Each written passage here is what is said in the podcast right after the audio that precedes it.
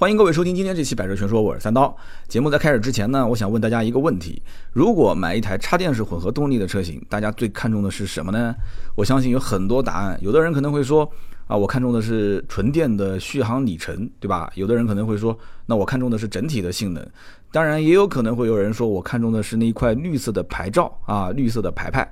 为什么呢？因为很多人很多城市都是限牌啊，就是这块牌照可以解决拍牌啊，或者说是买牌的问题。那么之前我对于新能源车的印象呢，大体上也就局限于此。但如果大家还记得的话，今年五月份我在浙江的国际赛车场，我试过一次全新的宝马五三零 LE 这款车。那一次的试驾体验就完全颠覆了我对于一款插电式混合动力车型的认知。一台新能源车的卖点其实有很多，但是宝马五三零 LE 不仅仅是有正常的插电式混合动力的这些卖点，它同时还有一个卖点，竟然是操控。把一台新能源车的操控当成是卖点，这件事情我估计除了宝马，也没有什么其他品牌敢这么做吧。那么五月份试驾的时候，我已经听到传闻说这款车上市定价应该不到五十万，我当时心里面还有些不太相信，毕竟呢老款定价是六十九点八六万，那么这样的话一下就降低了将近二十万，那宝马难道亏钱卖吗？我不太相信啊。那么结果没多久。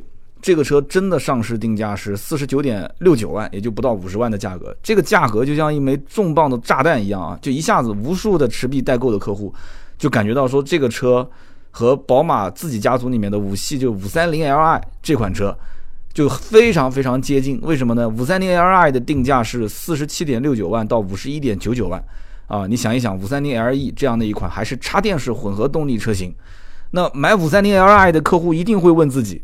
就我同样的预算，为什么我不买插电式混合动力的五三零 LE 呢？是不是？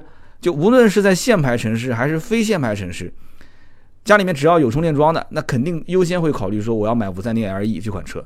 所以五三零 LE 的订单至今为止都非常的火爆，火爆的难以想象啊！我曾经在奥迪做了五年多的销售，当年奥迪 A6L 混动到店的时候，我们都不太愿意把这个车放到展厅去进行展示啊？为什么呢？因为你展示的话，肯定有客户要问。我们花了很多时间，然后一个一个解释这一款插电式混合动力为什么这么贵，是什么原因，插电式混合动力是怎么回事。然后等客户全部了解之后，他挥挥手跟你说：“啊，这兄弟车太贵了啊！我呢是买奥迪 A6L 最入门的版本，你带我去看一看基础版。这个版本呢，价格优惠多少啊？因为优惠完之后的价格还不到插电式混合动力的这个 A6 的三分之二，所以因此很多人都是冲着性价比来的。”那么全新的宝马五三零 LE 的火爆，其实对于宝马整个品牌而言，呃，我觉得是有着深远的意义的。那么随着国内现在消费者对于新能源车型它日益增长的需求，以及去年大家如果记得我节目里面曾经说过啊，就是国内的双积分政策的实施，越来越多的车企开始将生产的重心偏向于新能源车。但是对于最近这几年势头正猛的一些新的造车势力啊，那像宝马这样的一个传统的造车企业。那么他们原有的这些优势，是不是反而会阻碍了它向新能源方向转型？而新能源车和燃油车，就他们两个共线生产，又是怎么回事呢？在新能源车型当中，最核心的三电系统方面，传统的造车企业还有机会吗？今天这期节目，我觉得我们可以聊一聊这个话题啊。那么带着这一系列的问题，前一段时间呢，我去到了这个华晨宝马位于沈阳的生产基地。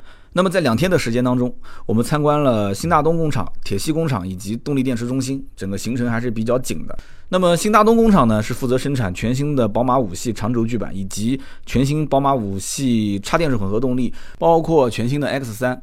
那么未来的话，有一个重磅车型，我估计有些人应该知道，就是宝马的 RX 三，一个纯电的 SUV，这款车也会在这个工厂生产，二零二零年应该会量产上市啊。那么这款车将来是在沈阳生产，但是它供应给全球市场，听好了，不是只供给中国市场，是供应给全球市场。所以说呢，新大东工厂是这一次参观的重点。那么铁西工厂呢，是负责生产宝马一系三厢轿车，以及二系的旅行车、三系的标轴和长轴距版本，还有就是宝马 X 一的长轴版、宝马 X 一的插电式混合动力车型，以及芝洛六零 H。那么这六个车型是在铁西工厂生产。在铁西工厂不远的动力总成工厂厂区之内，有一个动力电池中心，那么负责动力电池的研发和生产。这是宝马集团全球第三家，以及德国之外的第一家完整的动力电池中心。那么在今年五月份呢，宝马的动力电池中心二期工程也已经开始启动了。二期将会生产宝马全新的第五代动力电池。那么这个第五代动力电池呢，会配套在全新的 BMW RX3 这款车型上，也就是我们刚刚前面说的啊，二零二零年会量产的一款全新的纯电动的宝马的 SUV 车型。那么到那个时候呢，沈阳就会成为宝马全球首个生产该款电池的生产基地。二期工程计划是在二零二零年投产，那么产能会是现在目前一期的三倍。那么以上呢，就是关于铁西工厂、新大东工厂以及动力电池中心这三个部分简单的一些介绍。那么下面呢，我就说一说啊，我参观工厂之后的一些感受。我第一天去的呢是铁西工厂。因为呢，我从小就是在一个大型铁矿厂的家属区长大，所以我对于工厂的印象是什么样的呢？就是震耳欲聋的机器声，然后房顶上呢冒着烟的烟囱，到处可见的这种工业废料，还有就是满身油污的工人，这就是我对于工厂的印象啊。我本来就是铁矿厂，结果铁西工厂中间还有个铁字，啊，铁矿厂的西边铁西工厂，我是当时以为是这样一个情况，但是当我走进铁西工厂的时候，我发现啊，就跟这个名字啊完全就不一样。就是说，它根本就不像一个工厂。为什么说不像呢？就这个地方实在是太干净了，干净的难以想象。就不夸张的讲，就比我们家还干净。就我感觉这个地方更像是一个景区啊，就绿植种植的非常的不错，就到处都能看得见。然后这个地方管理也很规范。就后来别人告诉我说，这个地方啊真的是景区，这个地方是国家四 A 级旅游景区，那墙上挂的牌子都能看得见的啊。他说这是国内工业旅游的示范点啊。后来我们参观的包括新大东工厂，还有动力电池中心厂区的环境，包括车间的环境都是超级棒啊！就在这样一个环境里面工作的工人，我觉得心情也是非常的不错的。所以我们看到车间里面啊，这里面的工人衣着整整齐齐，工作状态也是相当的专注，非常不错。我曾经也参观过好几个品牌的工厂，其实结合这一次在宝马的工厂参观的感受啊，我很明显的发现，就是一个豪华品牌，它在生产流程管理和优化方面是不断向着极致这个方向去迈进的。那么在中国市场呢，BBA 三驾马车占据了七成以上的市场。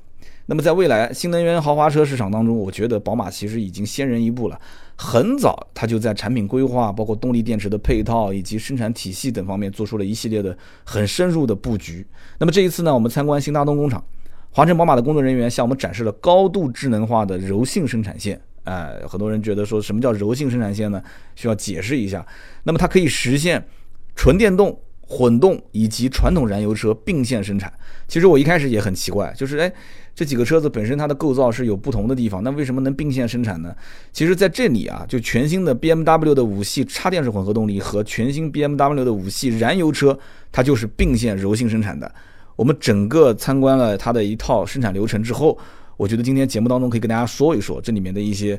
啊，比较独门的秘籍啊，可能有一些听友觉得说这样讲还是有些抽象，那我们就可以想象这样一个画面啊，就是在这个冲压车间，当这个工业机器人去抓取配料，然后去上模具冲压成型的时候，这个工业机器人啊，它抓取配料的那一刻，它后面的一系列的流程其实全部已经设定好了，它所有的程序已经设定好了，就是它知道这个配料它是燃油车的还是新能源车的。那比方说，全新的 BMW 五系的插电式混合动力车型，它的左前翼子板上面是有一个充电口的，对不对？而全新的 BMW 五系的燃油车，这个位置是不需要充电口的。那么因此，这个高度智能化的柔性生产线就会使得工业机器人，它就像具备了思考能力一样，它可以灵活的适应生产的需求。那么这只是冲压车间，我们后来到了这个总装车间，又发现总装车间上有一个高压电池盒装工位，在这条流水线上。电脑会显示第几辆车是新能源车，那么不是新能源车，它就不需要在这个工位上停。如果是新能源车，它在这个工位上会停一下，停完之后呢，这个电池包啊会提前在平台上准备好，然后呢，当车辆抵达工位之后啊，这个盒装工位高压电池包会被举升机啊举到它需要安装的这个位置，人工只要去打紧这个螺栓就可以了。整个过程呢，就几十秒钟，就可以说这个效率非常的高。我们可以发现，就它所有的工厂里面的生产线，无处不在的大数据的运用，就使得车上的每一个零部件以及每台机器人的每一次作业都可以被追踪和分析。那么基于这样的一种叫做物联网的架构，就使得这样的一个柔性化生产成为可能，极大的减少了成本投入。那么可能还是有人对于这种不停变化的这样的一个柔性生产线啊，有一些疑问。为什么呢？因为人和机器人其实原理都是一样的，对不对？越复杂的动作啊，它就越容易做错。就一台车，你需要那么多的零部件，燃油车也好，新能源车也好，你们俩还共线生产，啊，你怎么才能保证最终生产出的是一个高品质的产品？那么这两天呢，我在工厂参观的时候，工程师也是详细的解答了这样的一个问题。我就把我知道的这些啊，关于华晨宝马智能工厂里面的这些黑科技呢，就给大家分享一下。首先呢，就是我们需要知道造一台车，它总共要分几步啊？哈，其实很简单，四步。哪四步呢？分别是冲压、车身、涂装和总装。也就是说，任何的造车的企业，它这四个车间肯定是标配，对不对？冲压车间、车身车间、涂装车间和总装车间。这也就是为什么很多新造车势力它迟迟交付不了车的原因。你想啊，很多的新造车势力它本身自己没有生产基地，所以它需要依托于别的传统型造车企业的生产基地。那么你如果是一个传统型造车企业的话，你是优先生产自己的品牌，还是去优先生产别人代工的一些产品，对不对？所以它没有真正属于自己的生产基地，这是一个问题点。第二个。那么，如果找人代工的话，你是不是要看别人的脸色？你不能把大数据的运用完完整整的贯彻于整个生产的过程。也就是说，你没有数据的留存，也就没有优化。因此，这个随着时间的推移啊，就不能大幅度的提高生产效率啊，这也是个非常严重的问题。所以，因此，这就是传统造车企业在新能源转型的这个过程当中啊，我觉得是它最大的优势。你看我参观的这个新大东工厂，包括铁西工厂，这两个工厂其实都可以实现智能化的、柔性化的生产线。而先进的这个设备，它可以辅助它自动进行大数据的监测以及分析。那这个数据的留存和优化是非常关键的。我们可以这么理解：就这个工厂，它每一天都在自我学习、自我进化、不断的迭代。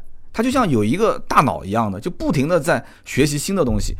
那么很多的新造车势力在今天这个时间节点，还在到处的找人去四处奔波为他代工，是不是？那么因此，宝马的这种新工厂，它现在其实都已经进入到工业四点零时代了。什么叫工业四点零呢？简单的讲，就是以先进的技术手段去为生产员工提供更强有力的支持。生产的员工呢，他可以及时掌握生产信息，从而提高生产效率啊。比方说，可以减少他的重复的劳动啊，减少他的重体力的工作啊。可以提高它的操作的便利性，对不对？那么与此同时，员工可以得到更大的个人发挥空间。为什么呢？因为大多数的工作都已经被机器所替代了嘛。那么与此同时，也能够更充分的去发挥员工的这个创造能力以及工作的潜力，提升他的工作技能。也许这样讲还是有点抽象。我再举几个例子啊，比方说，我在这个总装车间就看到了他的员工啊，会使用一个叫做机械外骨骼。这个听起来有点复杂啊，它还有一个名称叫做无座座椅。有人讲说座椅就座椅，为什么还叫无座座椅呢？这个很有意思，它的功能是什么？它功能就是让这个东西呢，可以向这个需要重体力操作的员工提供物理支撑。这种说法还是有点太过于绕了，有点太学术了。我给大家形容一下，这什么东西啊？这东西特别有意思，我估计要如果有的卖，你肯定想买一个。它就像一个背带裤一样的。背带裤一般都是从肩膀穿过来，然后穿在这个这个夹在这个裤腰上面对吧？但它是反过来的，什么意思呢？它是先夹在这个裤腰带上面啊，就是背带裤一样，夹在这个腰部以下，然后呢延伸到两腿的内侧。大家跟我同时想象一下啊，延伸到两腿的内侧是这样的一个装置，它像骨骼一样的。这个时候呢，如果说这个员工啊，他需要屈膝做一个往下。坐板凳的这个动作啊，他需要屈膝往下坐的时候，你会发现这个人啊，他就像悬空坐在那个空气里面一样。嚯，这个姿势特别有意思啊，他就像悬空坐在那个地方一样，这就叫做无坐座椅。你只要把它穿戴在自己的身上，你平时走路啊什么它都不影响。但这个时候你只要往下一蹲啊，一屈膝，它就像个椅子一样，啊，要变成了一个椅子的模样，特别有意思。就可以说它是非常有效的降低了员工的劳动强度，提高生产效率。这个东西当时我现场就看到有人说要买啊，说买个这个东西回去钓鱼的时候啊，就不用再天天拿这个板凳走老远，穿在身上走到那个鱼塘边上往那边一蹲，就可以钓鱼了嘛。这就叫做无座座椅。那再比如说，在这个总装车间啊，它有一个叫无线安灯系统，这个也很有意思。当员工发现，哎，在生产线上遇到问题了啊，这个问题没办法解决，那怎么办呢？他就通过无线设备发送信号，这个时候呢，在生产线上就会响起预先设置好的铃声，这个铃声是可以个性化定制的哦。那么大屏幕上面就会显示这个工位啊，它会显示是个红色，就表示出现问题了。那么那一天现场工程师演示的时候呢，这个铃声是抖音神曲啊，是个抖音神曲，太人性化了，要我以为是哪个人在现场看抖音，然后声音放的比较大啊，结果是他们这个铃声。然后呢，领导如果看到这个信号，他有需要帮助的时候，他只要通过这个安灯系统点击确认，那么这个时候大屏幕就会显示为黄色。那么他到现场啊，帮这个员工去进行解决问题，解决完之后再点击确认的话，屏幕会显示为绿色。那么这样一套无线的安灯系统呢，它可以帮助员工进行一个无线交流。大大的提升这个生产效率，就类似这样的例子数不胜数。我们在这个生产线观察的时候，会发现有很多很多，就各个岗位的员工都是发挥自己的聪明才智，因为只有看到炮火的人才能指明方向，对不对？大家可以去提出各种奇思妙想，甚至于如果说，哎，我平时呃用这个工具啊不是很顺手，我觉得这个工具可以稍微改造一下，没问题，你提出来，提出来之后呢，它可以非常方便的通过 3D 打印。就可以快速的实现制造一个非常小巧好用的辅助的工具。我们在现场也看到了很多通过 3D 打印就是生产出来的这样的一个辅助工具，很有意思。那么在宝马的工厂当中呢，也可以随处可见数字化的运用。什么叫数字化运用呢？就它这个数字化运用可以让整车的质量在检查的过程当中更加的精准，因为机器基本上是不会犯错的啊，但是人的肉眼。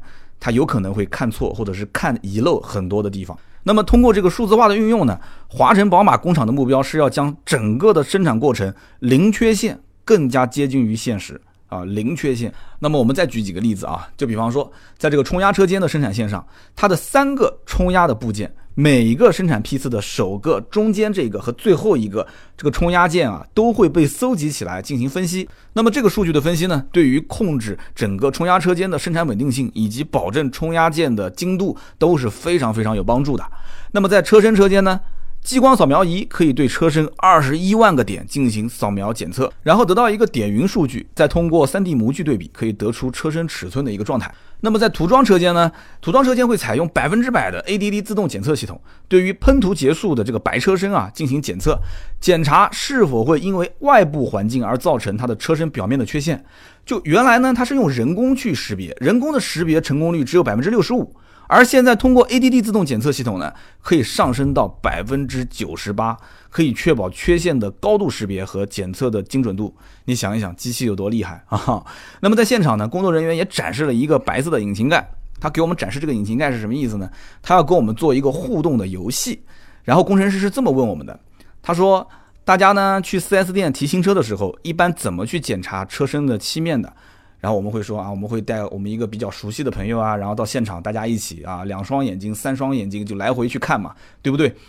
肯定用肉眼去看，这是没毛病的，没人说是拿个放大镜去看，是不是？那么大家如果说凑近看这个引擎盖，是否就能完整的发现它的所有的缺陷呢？当时就找了几个比较好奇的人，我是其中一个，我也凑近的去看这个引擎盖，看了半天，结果呢，我们在这个引擎盖上面呢，找到了几处啊比较细微的小黑点。就是喷漆的过程中有点不均匀的地方，就按照我做销售的经验来看，这种小黑点，一点点小的小黑点，这种程度百分之九十九的客户根本不会发现，就哪怕就是看到有一点点，很多客户也不可能用这个小黑点去跟销售、跟 4S 店去较真啊，我要退货，我要退货，我要赔偿，不可能的。这这我在我看来根本就算不上什么产品的缺陷啊。但是后来呢，这个宝马的工程师就公布这个答案啊。他公布答案的时候是一个电脑显示屏，他告诉我们，通过机器的去监测，那么扫描完之后，发现这个车身上还是有十多处的这个缺陷。那么详细的标明了具体每一个位置以及它缺陷的大小，最小的小于零点五毫米。那么小于零点五毫米这个地方基本上肉眼是看不出的，那么零点五到一毫米之间很多也隐隐约约，基本上也看不出。那么一毫米以上的这两个小黑点给我们找到了。要知道我们去找这个一毫米以上的缺陷，其实也是花了好长好长时间才找到这么两个小点。那么对于机器人来讲的话，它扫描这一块引擎盖或者说扫描整个车身，可能也就是几秒十几秒的时间。然后我问他们说，那以前人工去看这些啊，引擎盖也好，车身也好，大概花多少时间？他们跟我们说，大概也就是二三十秒。那么在这个过程当中，还要分不同的颜色，因为如果你长期去在聚光灯下看白色的车身的话，其实对眼睛的伤害是比较大的。所以因此这一道工序全部都是由机器人来完成，而且这里面大量的数字化的运用，真的是可以保证它的缺陷尽量能做到最低。所以宝马的工厂，它其实最终的目标就是零缺陷。那么不仅如此呢？工厂数字化还可以去做到模拟仿真。什么叫做模拟仿真呢？那么在冲压车间，生产系统通过计算机 3D 的模拟技术建立一套数字模型，这个呢叫做数字双胞胎。就比方说啊，像全新的五系车型，有很多的铝材的运用。大家都知道，这个铝材的冲压它比钢材的冲压要复杂至少三倍以上。但是呢，我们可以通过数字模型啊，精确的计算出铝板冲压回弹度等等一系列的参数之后，它的成型精度可以达到零点零二毫米。你想一想，这样的话，它不仅使生产线的调试更加的高效，而且可以实现啊实时进行对比检测，从而可以确保三十多种铝件的高精度的制造。那么这样的高精度的制造对于我们消费者来讲有什么样的好处呢？我跟大家说一个故事啊，我曾经坐这个网约车的时候。我看到这个司机师傅开的是这个路上非常常见的这些十多万块钱的合资轿车，我就问他，我说，呃，师傅，你这车呢开起来感觉怎么样？那么司机就跟我抱怨，他怎么说的呢？他说我这台车啊，也就几万块钱，我能要求什么呢？对不对？有一点异响啊什么的都很正常的啦，我这又不是宝马奔驰。就虽然是一句玩笑话，但是我相信绝大多数的老百姓对于豪华品牌，就像宝马这样的豪华品牌，它的驾驶质感。要求都是非常苛刻的啊，肯定是比这些普通的合资品牌要求更加苛刻。那么这些传统的造车企业呢，就通过一系列的创新的数字化运用，使得整个智能化、柔性化的生产得以实现。而这个罗马它不是一天建成的，这背后需要大量的生产数据的积累，对不对？生产工艺它需要改进。你在外人看来的话，好像很轻松啊。现在你这最简单的几个步骤就把它这个生产出来了，但是这个宝马工程师可能花了几年的时间，多少个工程师在一起。总结经验，最终才优化出这样的一个结果，所以这也是我认为啊，新造车势力绝对无法复制跟超越的一座大山。有人可能会说，这新能源车啊，它最核心的是三电技术，对不对？其中最主要的就是这个电池的技术。那么宝马去如何解决这个问题呢？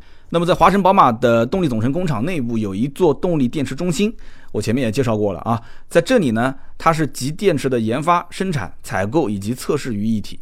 我们在中心的内部参观啊，整个车间就十多名员工，没听错啊，就十多名员工。这里面百分之九十以上的工作都是交给了机器来操作。然后我就观察，我就发现它这个模组的组装线啊，高度自动化，效率极高，因为都是机器人在操作嘛。但是它的电池包的这个组装线啊，它是由人工进行操作的。哎，我就觉得很奇怪，我就问工程师啊，我这怎么回事啊？你这电池包的组装也可以由这个机器人来操作，完全没有问题啊。然后呢，工程师跟我这么解释的，他说这个问题问得很好啊。他说这个模组的组装线呢，高度自动化，它是为了保证高压电池的性能和质量的标准是统一的。而这个电池包的组装线呢，它是由人工来操作，为什么？是因为未来电池包这个铝制的外壳的尺寸、形状以及它所用的这个模组的数量。都有可能会根据市场的需求进行调整，所以因此呢，人工装配反而更加合适啊！哈，工程师这样一解释，我就知道了。其实这个看的还是比较长远的啊，这是为了未来的一些变量做一些准备。那么华晨宝马动力电池中心呢，它的开发并且生产的首款动力电池是成功运用在全新的 BMW 五系插电式混合动力车型上。那么该款电池的电芯呢，是由宁德时代提供的。宁德时代现在目前特别的火啊，很多人都知道这样的一家公司。那么较之上一代的 BMW 五系插电式混合动力比起来呢，它的整个的性能提升了百分之七十，没听错，提升了整整百分之七十。这是目前插电式混合动力车型当中电池能量密度最高，并且在重量、电池性能和安全性之间实现了完美的平衡。那么关于宁德时代和宝马之间的关系，我在之前芝诺的那一期节目啊，也就是上海申花的那期节目当中，我曾经跟大家去详细介绍过。宁德时代公司刚刚成立的时候，接到的第一个项目就是华晨宝马旗下的芝诺项目。我们可以预见啊，将来其实宝马在未来的豪华品牌新能源车的领域还将会大展拳脚。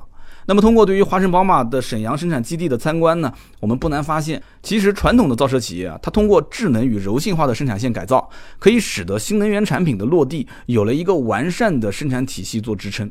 我们也可以看到啊，华晨宝马的新能源布局也有着很多前瞻性的举措。就比方说，它掌握核心的动力电池技术，成立配套的动力电池中心，并且提前储备产能。而且在电动化技术的储备上，宝马集团也是不惜重金投入啊。去年财报显示，整个宝马集团的研发费用是增长到了六十一点零八亿欧元啊，六十一点零八亿欧元，其中大部分的投入都是在电动车和自动驾驶技术方面。而到了二零二五年的时候，宝马集团有一个规划，就是它的纯电动和插电式混合动力车型的销量将会占到整体汽车产品销量的百分之十五到百分之二十五。那么在中国市场呢，华晨宝马已经投产了五款新能源汽车，包括上一代的五三零 LE 插电式混合动力车型，包括全新宝马五系插电式混合动力车型五三零 LE，以及宝马 X1 插电式混合动力车型和芝诺一 E 纯电动车型，以及芝诺六零 H 插电式混合动力车型。除此之外呢，还有宝马的 i 三、i 八。X 五插电式混合动力、七系插电式混合动力车型都是以进口的形式进行销售，就可以说宝马是所有豪华品牌当中在新能源领域最会带节奏的企业。那么我们看到全新的 BMW 五系插电式混合动力车型，就五三零 LE 啊，持续热销的背后，这是消费者对于豪华品牌新能源产品的积极的响应。我在想啊，两年之后的 BMW iX 三。会是一枚重磅炸弹啊！必将引爆消费者对于豪华品牌新能源车的消费热情。